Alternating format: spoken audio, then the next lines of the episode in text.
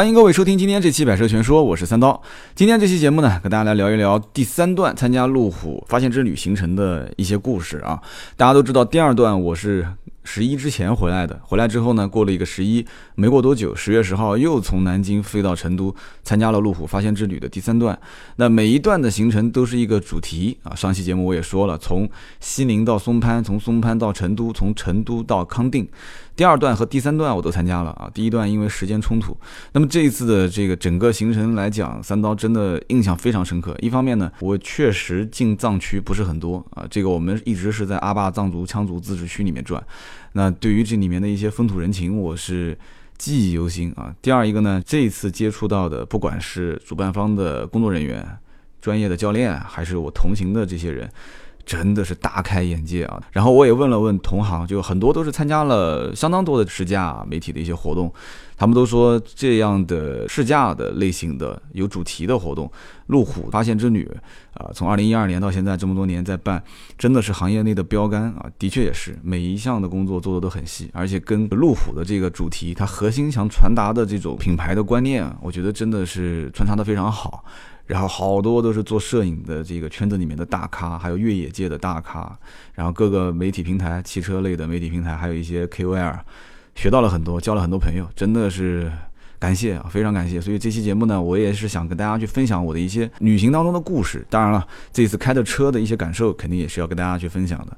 那么这一段行程呢，也是二零一六年的路虎发现无止境正月界限，就这个主题活动的最后一段。啊，媒体部分的最后一段。那么今天我发布节目的时候呢，会有全国各地被邀请的客户在参加这个活动，就是媒体的试驾就结束了，那么客户的试驾才刚刚开始。所以，如果你是路虎的客户啊，如果你曾经在手机上面收到过路虎 4S 店甚至官方发过给你的短信啊，你结果没当回事，那你肯定我我真的我会我要告诉你，你肯定会后悔啊。明年后年，路虎如果客户这个层面再邀请发短信给你，让你报名，赶紧。报名，这是非常值得参加的一个活动啊！第二站去参加路虎发现无止境的正月接线这个行程，我呢是功课没做太多啊，一下子中滩机场就遇到了高原反应，然后同时衣服也带少了。这一次呢，这我肯定是不会这样子了啊！我做了很多的功课，我上次去就带了几件短袖，还有一件长袖。那如果这一次我不做功课，再这么带这几件衣服去穿的话，那。基本上这一站我去肯定是站着去躺着回来了，肯定是这样的。为什么呢？因为这一次去的地方有海拔五千八百八十四米的亚拉雪山。那有人讲说登顶吗？肯定不登顶嘛。但即使不登顶，山脚下的温度啊，基本上啊，就按上次那个穿着来讲的话，肯定是冻得够呛啊。那么这一站的出发地点是成都。然后从成都呢，第一天开车到长平沟的四姑娘山，有很多人说，哎，这名字挺好听的，是啊，四姑娘山听起来是不错。等会儿给你讲这里面的故事啊。那么第二天呢，出发到丹巴的甲居藏寨。第三个呢，就是我们第三天要到亚拉雪山，然后这一天是重点，也是整个行程最高潮的一段，就是极限越野啊，亚拉雪山的极限越野。之后呢，越野完以后就一路开往。康定啊，就是第三站的行程。那么听起来呢，这个行程其实每一个目的地啊，名字都很有特色啊，就非常让人期待。那么实际上呢，这一站的行程的艰辛程度啊，就是所挑战的高度，完全不是第二站所比拟的。这这其实也跟路虎设置的主题有关。第二站的主题是正月人与人之间的界限。那我是怎么理解呢？你开路虎车抵达你的目的地，然后领略当地的风土人情啊，融入他们的生活，啊，跟当地人深入交流，感受一下少数民族的跟我们汉族之间的不同的区别，我们跟他交流，打开隔阂啊。但是呢，内战的整个的强度其实并不是很强，就是不管是体力上的、心理上的各方面。但是这一战就不一样了，这一战叫做真月心理的界限。我的天，讲大了呢，啊，人与人，人与车。啊，车与环境啊，人与环境，就这个之间，你得要去征服，要配合，要要要体会，要挑战。就讲讲的讲大一点，其实说的再小一点的话，就是这一战的整个的体力的强度啊，包括环境，就是整个高原地区，然后在下高原地区，在上高原地区，就是整个 这个包括整个运动量，包括极限越野，刚刚也说到了，这里面每一项都。极具挑战，而且团队的配合非常重要，这也是让我非常非常印象深刻的一点啊！在第三站的这个行程当中，特别是最后的雅拉雪山的那一段极限越野，那我也会把那段的视频放在我们的订阅号的后台啊，我也算是比较有心，就是刚进雅拉雪山还没进的时候，我就全程用设备把它录制下来，然后有对讲机里面啊教练的专业讲解，然后我在车上也会跟大家去简单的啊互动一下。所以呢，大家可以回复“路虎”两个字啊，马路的路啊，马路的路，因为有的时候连打会出现两个路虎，马路的路，路虎两个字。去查看我们的雅拉雪山的这一段越野视频，那么订阅号就是斗志文化的全拼啊，搜索一下斗志文化的全拼。那么说一下这个故事啊，第一天呢，我们是从成都。出发去四姑娘山啊，其实大家心情都很轻松嘛，因为 这一次去的很多媒体互相有的都不认识嘛，就你介绍一下，我介绍一下，那么长枪短炮就少不了的，对吧？因为去那么漂亮的地方啊，见到很多漂亮的姑娘啊，好，还有很多美景。那很多人都会以为说四姑娘山这个名字很好听，那应该也不会很险峻啊，对吧？然后呢，也是一个比较可能。环境优美、空气适宜的地方啊，四姑娘山的名字呢也很通俗易懂，它有四座山峰：大姑娘山、二姑娘山、三姑娘山。哎，最后一座叫什么名字？最后一座叫什么名字？叫。幺姑娘山，大家都知道，幺字一般都是形容家里面排行最末的那个人嘛。就四川当地也喜欢说幺妹儿，对吧？幺妹儿啊，都是这么喊的。四姑娘山叫幺姑娘山，所以以后听到四姑娘山的时候，你不要说最后一个山峰叫四姑娘山啊，它整个这一连串的四个山峰加起来叫四姑娘山，最后一个叫幺姑娘山，有点绕口令啊。那我当天呢，其实分配的开的是一辆发现神行啊。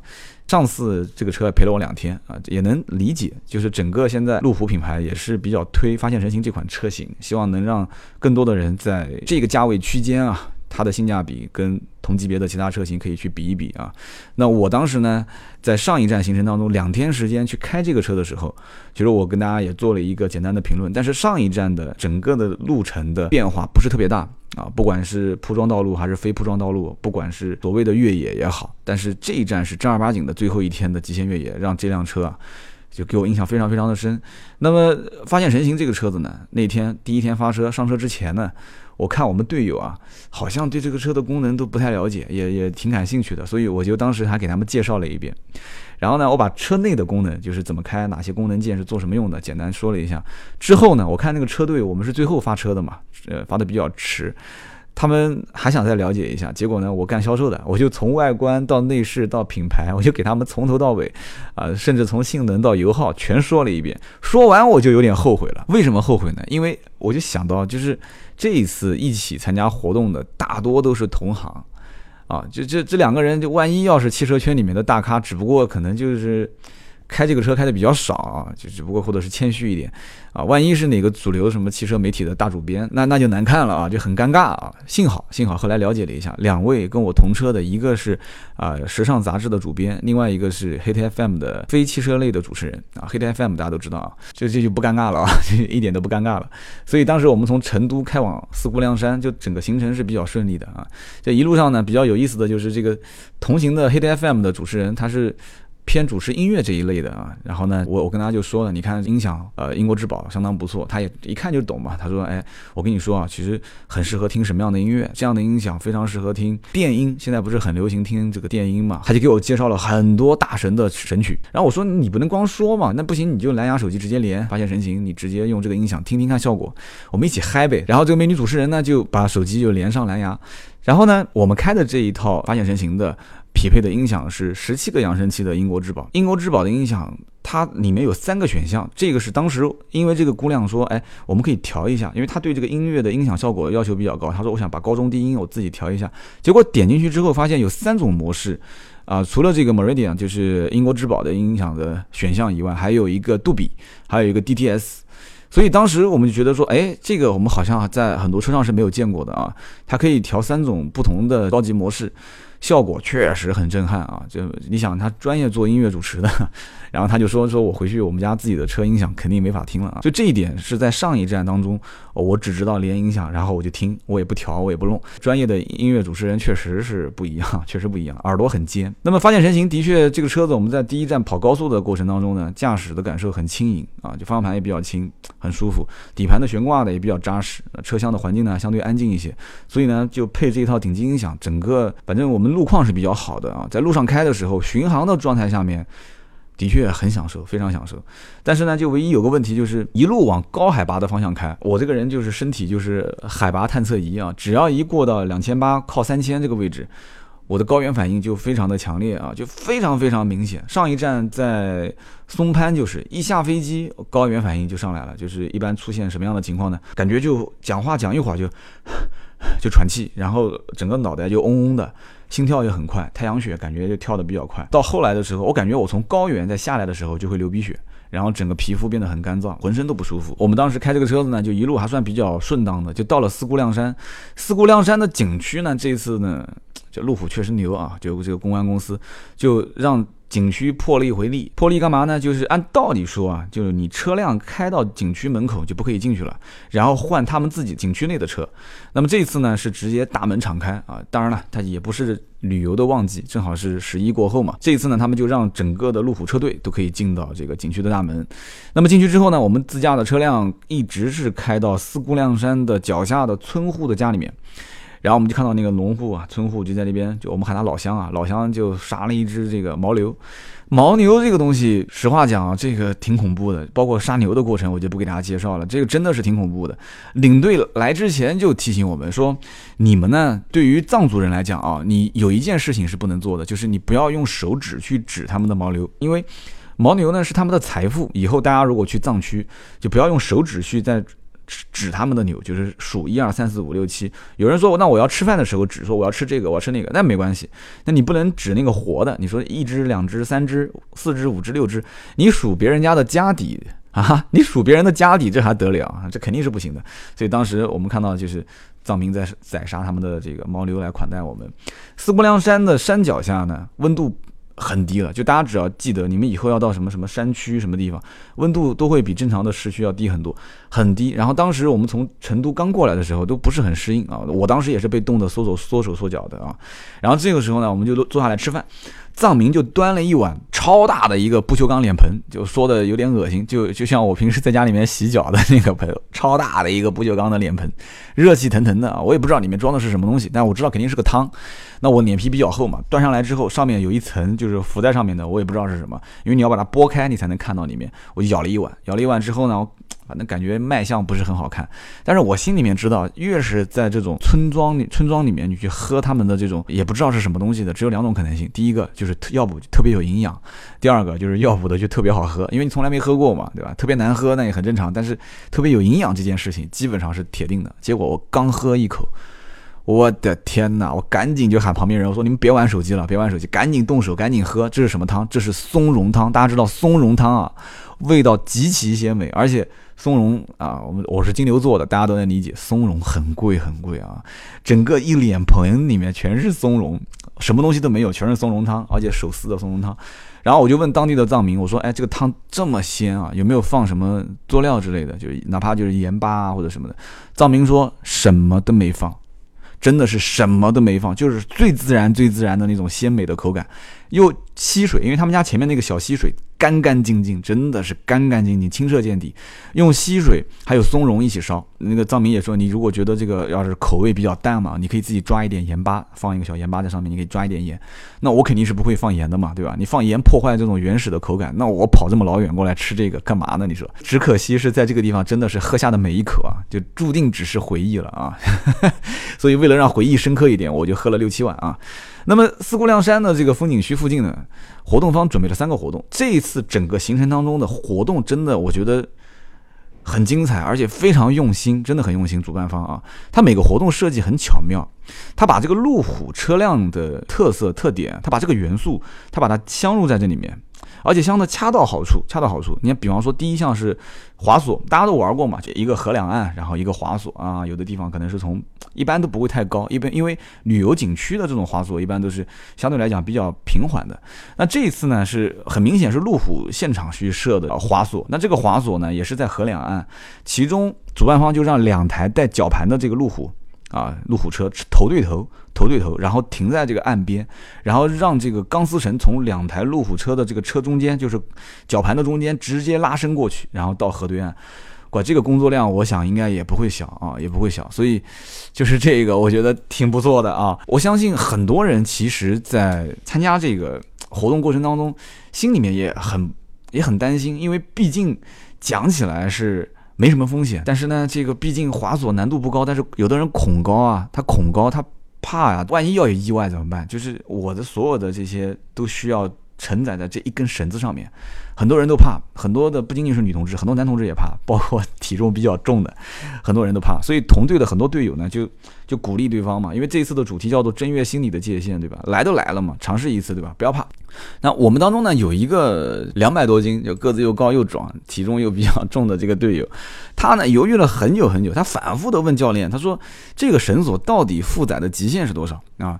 然后得到答案就是说这个以吨来计数，所以这个两百多斤的队友就 穿上这个滑索的装备啊，就开始准备跃身一跳啊。准备跳的时候，教练就对讲机朝对面讲说：“哎，说下面这一位这个体型偏胖啊，你们把这个绳索啊再拉紧一点啊，再拉紧一点，搞得这个胖的队友很尴尬。这个怎么说呢？最终他还是飞跃过去了啊。我觉得这个是挺，就虽然是一件小事，但是挺让人震撼的，因为毕竟像这种事情。”你说团队的得分重要呢，还是自己的小命重要呢？而且对于我估计他应该之前没玩过，对于第一次玩这些，呃，算是极限运动吧。很多人来讲的话，心理上的挑战是非常非常大的啊。不要觉得说好像挺好玩的啊，就只不过他长得胖，然后呢，这个又胆子比较小，其实不是这么回事。很多人面临很多事情都是这样。马上一会儿我会说到有一个项目，我就不太敢玩。那么第二个项目呢，就是速降。速降的难度其实也不大。我们上这个速降的顶点，因为你是从山崖上面往下速降嘛。当时去往这个速降点的时候呢，它只有一条山路，这个山路两边很窄，而且地上全是碎石。走两步可能滑一步，所以你抬头望过去呢，整个的路的尽头，就你除了看到顶头有一辆路虎车，两旁边就是反正很多人走到一半都不想走了，就是很难很难上。所以我们当时也在想，这个路虎是怎么开上来的啊？速降绳索就固定在路虎的车头的绞盘上面，所以这一次的每一项活动跟路虎车的融合，我觉得是非常好。那么因为也是为了保证安全嘛，很多都是新手，所以它速降的高度也不算太高。但是很陡，绳索绑在自己身上嘛，然后你要速降，啪，你就往下一跳。真正跳下去的时候，你抬头望一望上面的那个路虎车，然后绞盘前面伸下来那根绳子，你真的，你这个时候你除了对他信任以外，你真的没其他办法啊，一点办法都没有。这个速降呢，反正还算比较顺利，但是玩的人也比较多，但是也比较惊险啊。最难的，就我个人认为最难的，也具有技巧性的，就是攀岩。第三项攀岩，攀岩一开始我是准备放弃的，不想玩，几个方面原因，第一个。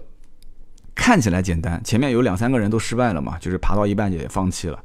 但是呢，我是觉得柔韧性、爆发力，包括随机应变的能力，就是你你你到底手跟脚在什么样的位置先固定好，然后再呃用什么样的姿势去爆发，然后再踩到另外一个点。我讲的不专业啊，就我认为这个攀岩的活动呢，不应该是像我们这种初级的，就是没什么经验的人玩，而且我觉得女性的队友也不会太多人去玩。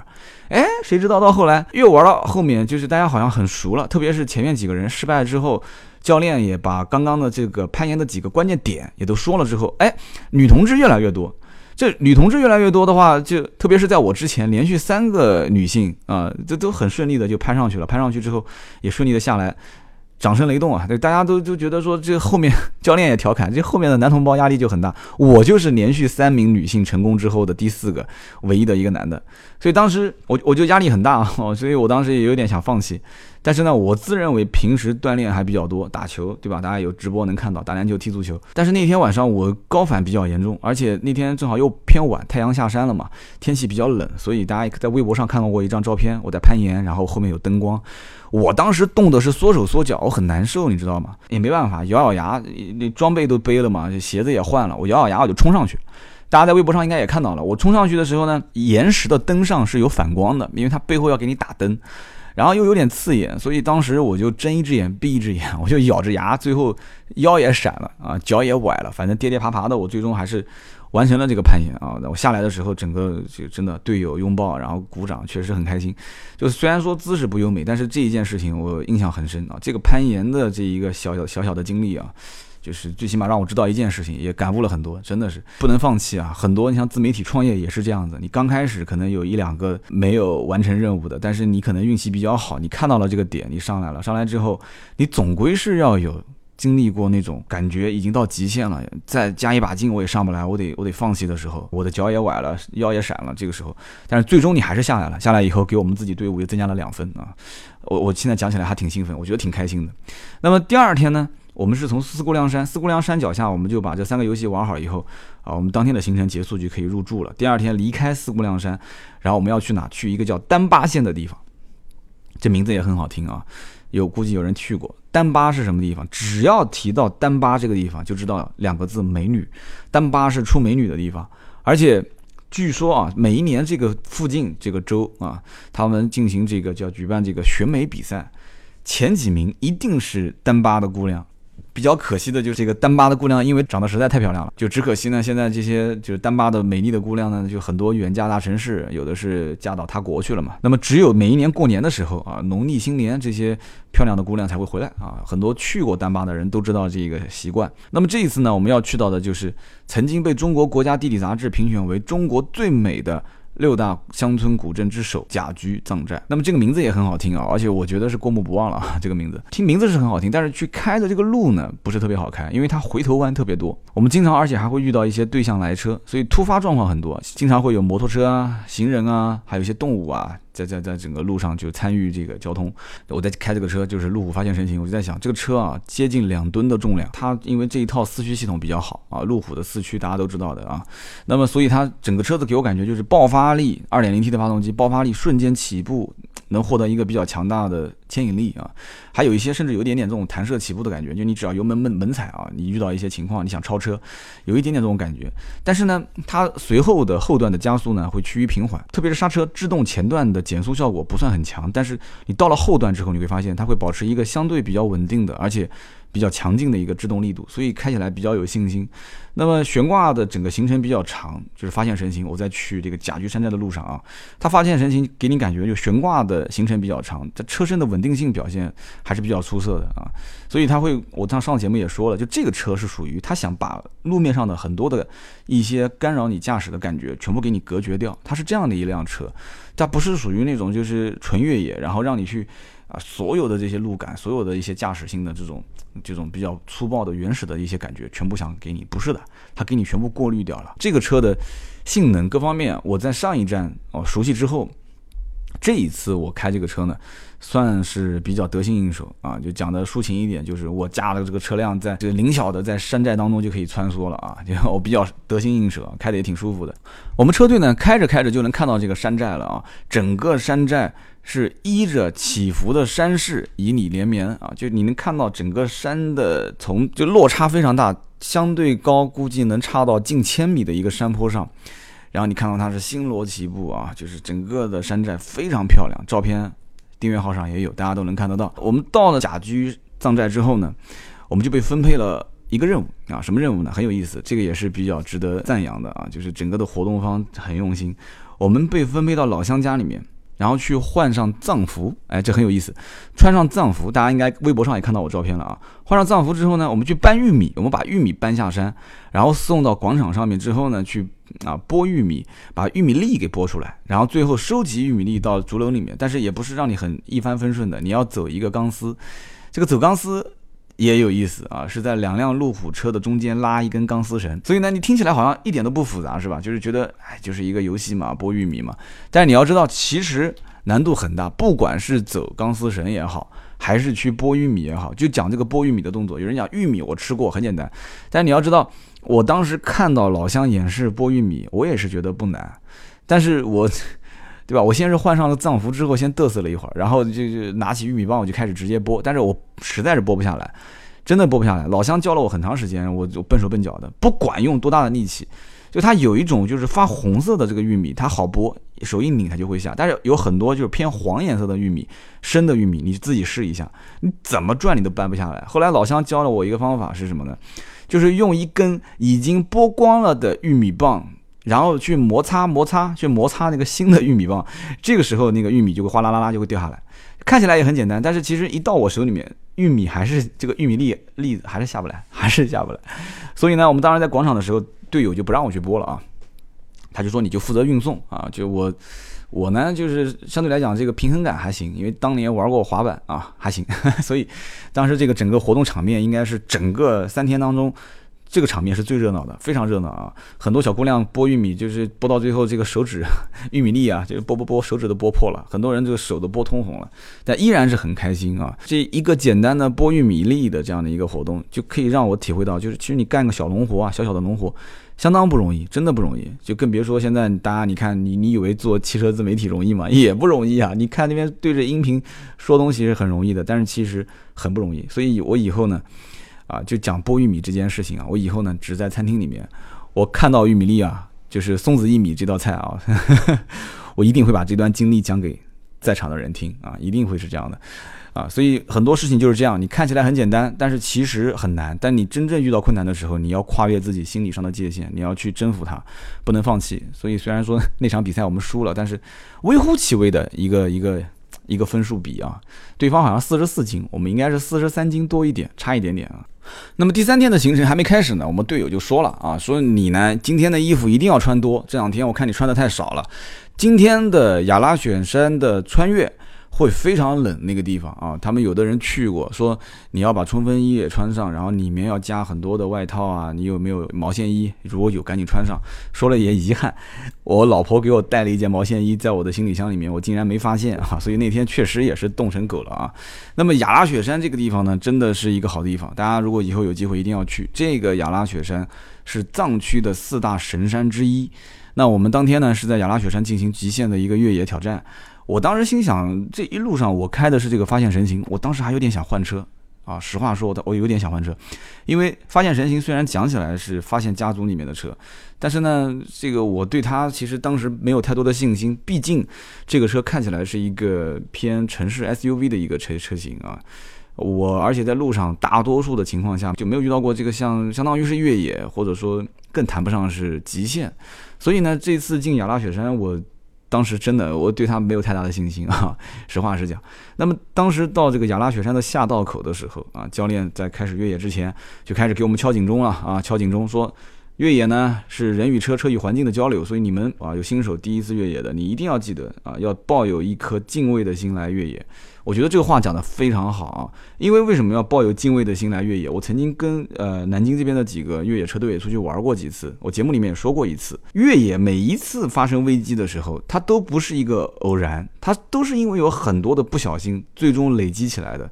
就是你没有对车，没有对环境，你没有一颗敬畏的心，所以这些不小心积累起来之后，导致这个结果。你你要知道，在那种荒郊野岭的地方打电话都要用卫星电话，而且路面如果不平整的话，也给大家提一个小技巧啊，路面如果不平整的话，轮胎扎破了，你根本连换胎的可能性都没有，因为路面不平整，你连那个千斤顶啊，支千斤顶一定要在非常平整的地方。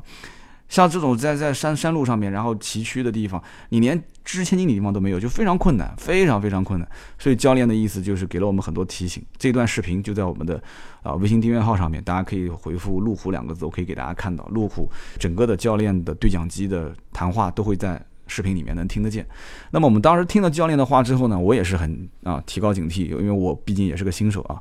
那我当时就听教练的话，把发现神行的全地形反馈系统就啊叫全地形反馈适应系统，我把它切到泥泞车辙模式啊，这是最适合在啊就是我们今天相对这个极限越野的路段去用到的一个模式啊，泥泞车辙模式，一路上是披荆斩棘啊，披荆斩棘，就各种湿滑路面、坑洼路面，非常顺利的就通过了。我开的是发现神行啊。我没换车，我开的是发现神行。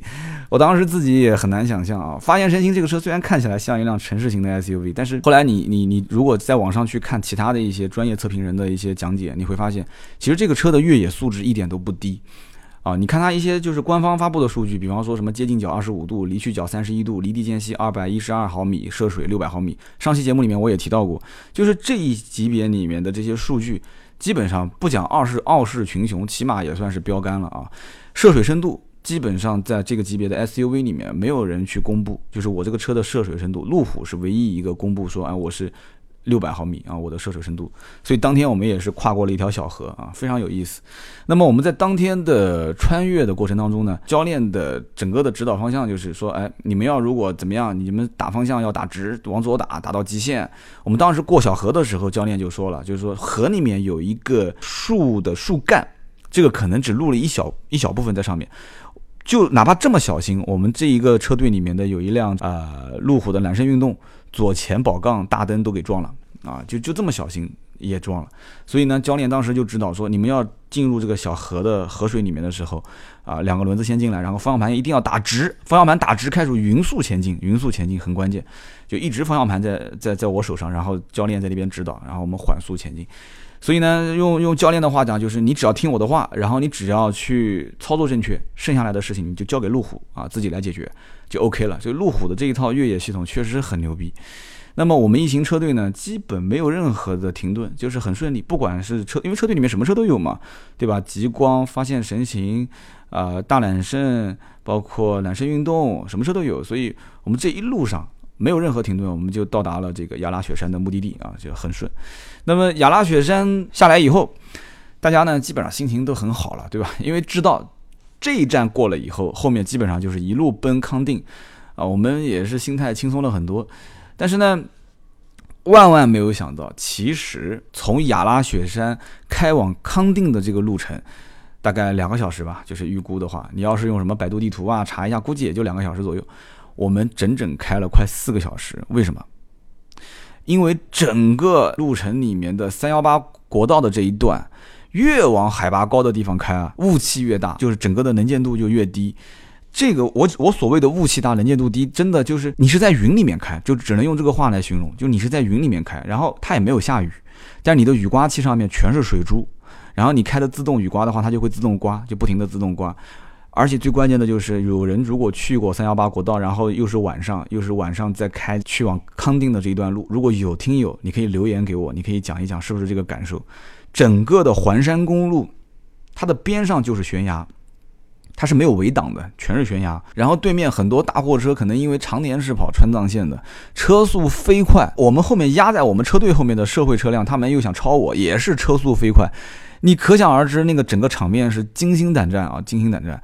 所以，我我自认为我也算是一个可能开了十年左右的九年多了吧，一个老老司机了。但是在这样的一个环境下面去开车，我还是暗叹我经验不足啊，经验不足，胆子也没那么大。